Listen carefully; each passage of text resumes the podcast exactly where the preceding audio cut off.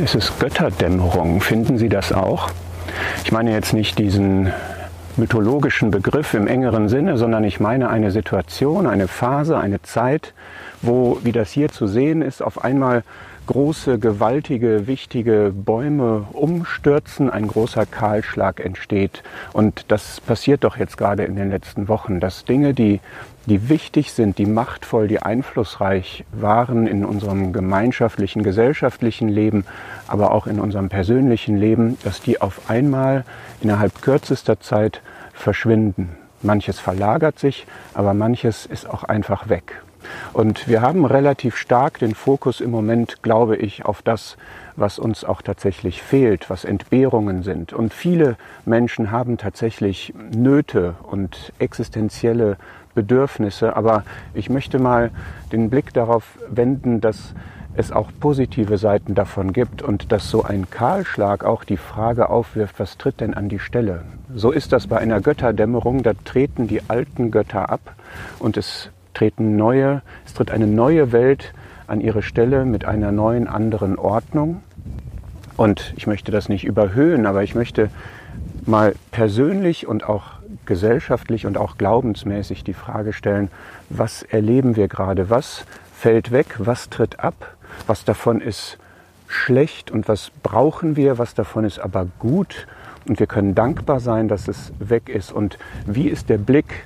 Was tritt an die Stelle jetzt im Moment, was tritt an die Stelle vielleicht in ein paar Wochen, in ein paar Monaten? Und wie sieht eine, eine gute, eine, eine richtige Welt, wie sieht unser Leben in erster Linie mein persönliches denn dann aus? Und ich möchte anfangen mit dem Persönlichen und zwei Beispiele sagen. Eine Studentin erzählte mir kürzlich, dass sie große, große Prüfungsangst immer hatte und dass diese Situation ihr jetzt die Augen dafür geöffnet hat, dass es Wichtigeres gibt als den Studienerfolg. Und etwas, woran man sich immer abgekämpft hat, was man nicht kontrollieren konnte, was man nicht wirklich in den Griff bekommen hat, wenn das durch eine solche Situation an seinen richtigen Platz gerückt wird, relativiert wird, diese Macht verschwindet, gebrochen wird, dann ist das doch etwas Gutes. Oder nehmen wir das hier, die wichtigste Nebensache der Welt, wenn das im Leben eines Menschen den Platz bekommt, der es vielleicht vergöttert hat, für den es wirklich sein Ein und alles war, und wenn das den Platz einer Nebensache tatsächlich bekommt. Ich habe das so beobachtet, ich bin Fußball interessiert und treibe mich immer mal lesend in dem Fanforum meines Lieblingsvereins herum und da ist ein sehr intensiver Austausch, oft wirklich mit Emotionen und mit Herzblut und man merkte so, nachdem die Fußballspiele verschwanden, dass auch das Thema verschwand und dass man tatsächlich dann irgendwann wohl auch der Letzte begriffen hat, dass es in diesen Zeiten nicht wirklich ergiebig ist, darüber zu diskutieren, warum denn dieser verheißungsvolle Verein mit diesem verheißungsvollen Trainer jetzt auf Platz 17 abgerutscht ist. Und das ist etwas, wo jeder von uns jetzt sich selber fragen und prüfen kann, was schlussfolgere ich aus dem, wie sich mein Leben verändert hat? Was davon, was jetzt fehlt, ist wirklich wichtig? Was davon ist werthaltig? Was möchte ich wieder haben? Wofür brauche ich einen Ersatz? Und was ist etwas, wo ich dankbar sein kann, dass das relativiert, eliminiert wurde? Und ich glaube, das sind Dinge, die man wirklich in seinem Herzen jetzt nachvollziehen und auch entscheiden und auch dingfest machen muss wenn es um Götterdämmerung geht, hat Luther gesagt, dein Gott ist das, woran du dein Herz hängst. Und das ist die Frage, woran hängt mein Herz? Woran hing bisher mein Herz? Wofür schlug mein Herz? Wo war mein Herzblut drin? Und ist das ist wirklich wert? Ist es das wert, dass ich mein Herz daran hänge? Ist es ein Wert, den ich auch erlebe in solchen Krisenzeiten? Ist es ein Wert, der Bestand hat auch durch solche Krisenzeiten, der mich wirklich erfüllt, mich wirklich befriedigen kann, mir wirklich Sinn gibt? Und wir haben eine zweite Ebene, das ist die gesellschaftliche, das ist die menschliche Ebene, die, die der Menschheit. Und genau das, was jetzt gerade geschieht, dass sich wirklich Strukturen verändern, dass sich vielleicht das Finanzsystem, was manche ja prognostizieren, dass das kollabieren könnte, dass sich unsere ganze Wirtschaftsordnung, unsere ganze Weltordnung ändern könnte. Ich weiß nicht, ob das wirklich so ist, das ist auch jetzt nicht mein Punkt, denn der eigentliche Punkt ist für mich dieser hier, dass nämlich, was auch immer wir für eine Weltordnung oder Wirtschaftsordnung haben, dass die, glaube ich, wenn man in den, auf den Kern geht, dass die dadurch gekennzeichnet ist, dass der Mensch sich zu Gott gemacht hat, Homo Deus. Das ist dieses bekannte Werk von Harari, wo er das beschreibt, wie sich das entwickelt hat, wo er auch eine Prognose abgibt, dass wir auf diese Weise durch diese, diesen Fokus auf das Menschenmögliche und was vermeintlich keine Grenzen kennt, dass wir dadurch in Gefahr sind, die Kontrolle zu verlieren. Und vielleicht haben wir tatsächlich im Moment noch einmal eine Chance zu erkennen, dass wir begrenzt sind. Ich habe im Moment nicht den Eindruck, dass das durchdringt, aber diese Krise dringt eigentlich durch die Schale zum Kern. Sie dringt eigentlich durch, durch das Nebensächliche auf das Wesentliche. Sie dringt durch, durch die Strukturen zur Substanz. Und die Substanz unserer Gesellschaft und unseres menschlichen Lebens und aller Arten des Zusammenlebens ist letztlich, dass es um uns geht, dass es um die Menschen geht. Und das ist einerseits naheliegend, aber andererseits ist es verhängnisvoll, weil wir Menschen eben begrenzt sind und weil wir dazu neigen, uns zu überschätzen, hochmütig zu werden. Wir neigen zu Hybris. Und wir haben jetzt die Möglichkeit, noch einmal wieder unsere Grenzen zu erkennen und unsere Begrenztheit zu erkennen. Es ist gut und richtig, dass wir versuchen, diese Krise in den Griff zu bekommen, aber die Haltung ist die Frage und der Blick auf uns selber. In der Finanzkrise hatte ein Begriff, der sehr, sehr altmodisch erscheint, eine Wiederauferstehung gefeiert, nämlich der Begriff der Demut.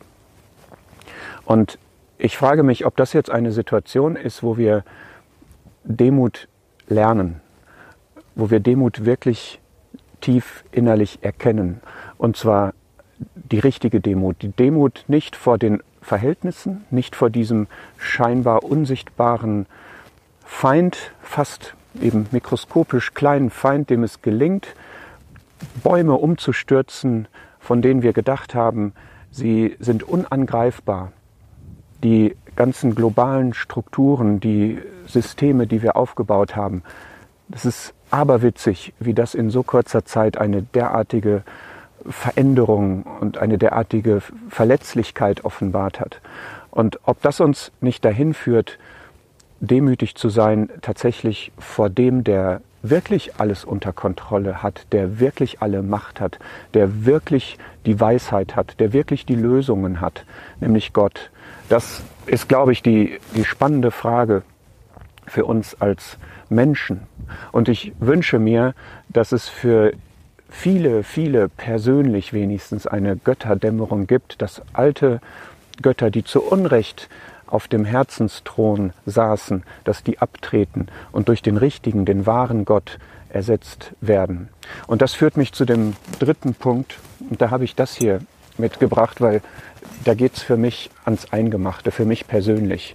Die Frage nämlich, ob bei mir und in meinem Glaubensleben, ob da auch eine Götterdämmerung in dem Sinne nötig ist, ich erkläre das, dass ich im richtigen Glauben und mit dem richtigen Gott vor Augen doch Dinge für wichtiger genommen habe, als sie in Gottes Augen tatsächlich sind. Ob ich da doch Fehleinschätzungen, Fehlvorstellungen gehabt habe. Und das ist jetzt einfach ein, ein Denkanstoß. Ich möchte den nicht großartig inhaltlich füllen, weil ich denke, das ist wirklich eine persönliche Frage. Aber wenn ich schaue, was sich in, dem, in der christlichen Szene, sag ich mal, gerade tut, in den Gemeinden tut, in den Kirchen, was diskutiert wird, was erörtert wird, wie sich Dinge verändern, dann frage ich mich zum Beispiel, ist es an der Zeit, dass eine Götterdämmerung geschieht von dem Bedürfnisbefriedigungsgott hin zu dem rettenden Gott? Ich bin absolut überzeugt, dass Gott alle unsere wahren Bedürfnisse befriedigt. Und das ist super wichtig und das brauchen wir auch. Aber wenn es so weit kommt, dass es verpönt ist, darüber zu reden, dass Gott der Retter ist und dass Menschen einen Retter brauchen, ist dann nicht an der Stelle tatsächlich eine Götterdämmerung nötig, dass man da sein Bild wieder neu justiert und da, wo sich im Moment eine Entwicklung abspielt, dass viele fragen, dass viele nachdenklich werden über den Sinn des Lebens, über Hilfe in Not, in Dingen, die sie nicht im Griff haben, nach einem Halt suchen, Hoffnung entwickeln wollen, Frieden über ihre Ängste finden wollen, ist es da nicht an der Zeit zu sagen, dass was wirklich Sinn gibt, das ist Gott. Und das Problem, was ich gerade beschrieben habe, dieser Mensch auf dem Thron, diese Unabhängigkeit von Gott, diese Wegwendung von Gott, diese Sünde tatsächlich, dafür müssen wir eine Lösung finden, denn das ist der Kern. Und wenn ich jetzt mein persönliches und gemeinschaftliches Glaubensleben betrachte, dann habe ich einfach die Frage, halte ich Dinge fest, die festhaltenswert sind? Lasse ich Dinge los, die ich festhalten sollte? Halte ich Dinge fest, die ich loslassen sollte? In Anbetracht dessen, dass es vielen untersagt ist oder man vielleicht auch nicht den Mut hat, sich zu versammeln, durchstößt Gott da nicht auch die Schale und kommt auf den Kern, durchstößt er da nicht die Form und schaut nach dem Inhalt und fragt, was ist denn der Inhalt dessen, was wir bewahren wollen? Wenn die äußeren Beziehungen nicht mehr gehalten werden können im Moment oder gelebt werden können, was ist denn der Inhalt der Geschwisterliebe? Wenn ich mein äußeres Leben nicht mehr so führen kann, wie ich es gewöhnt bin, was ist denn der innere Gehalt meines Lebens? Das, was weggefallen ist in meinem Leben, ist eine Chance. Sie stellt mich auf den Prüfstand und vielleicht sind wir das auch nicht mehr so sehr gewöhnt, wirklich uns zu prüfen vor Gott, was ist das Wichtige und was ist das weniger Wichtige, was ist Inhalt und was ist Form, was ist Kern und was ist Schale. Wir brauchen immer eine Schale, wir brauchen immer eine Form. Und da wird jetzt neu sortiert. Aber was nicht über Bord gehen darf, das ist der Inhalt. Und wenn wir schauen, was ist die Perspektive, was geschieht jetzt, was geschieht in einigen Wochen, was geschieht in einigen Monaten. Wir wollen im persönlichen Bereich, wir wollen im gesellschaftlichen Bereich, wir wollen im Glaubensbereich, wollen wir doch das Wahre. Wir wollen doch das Echte. Wir wollen doch das wirklich Sinnvolle. Wir wollen das wirklich Werthaltige. Wir wollen, wollen das wirklich Göttliche haben. Wir wollen das, was Ewigkeitswert hat, das, was Gottes Herrlichkeit hat.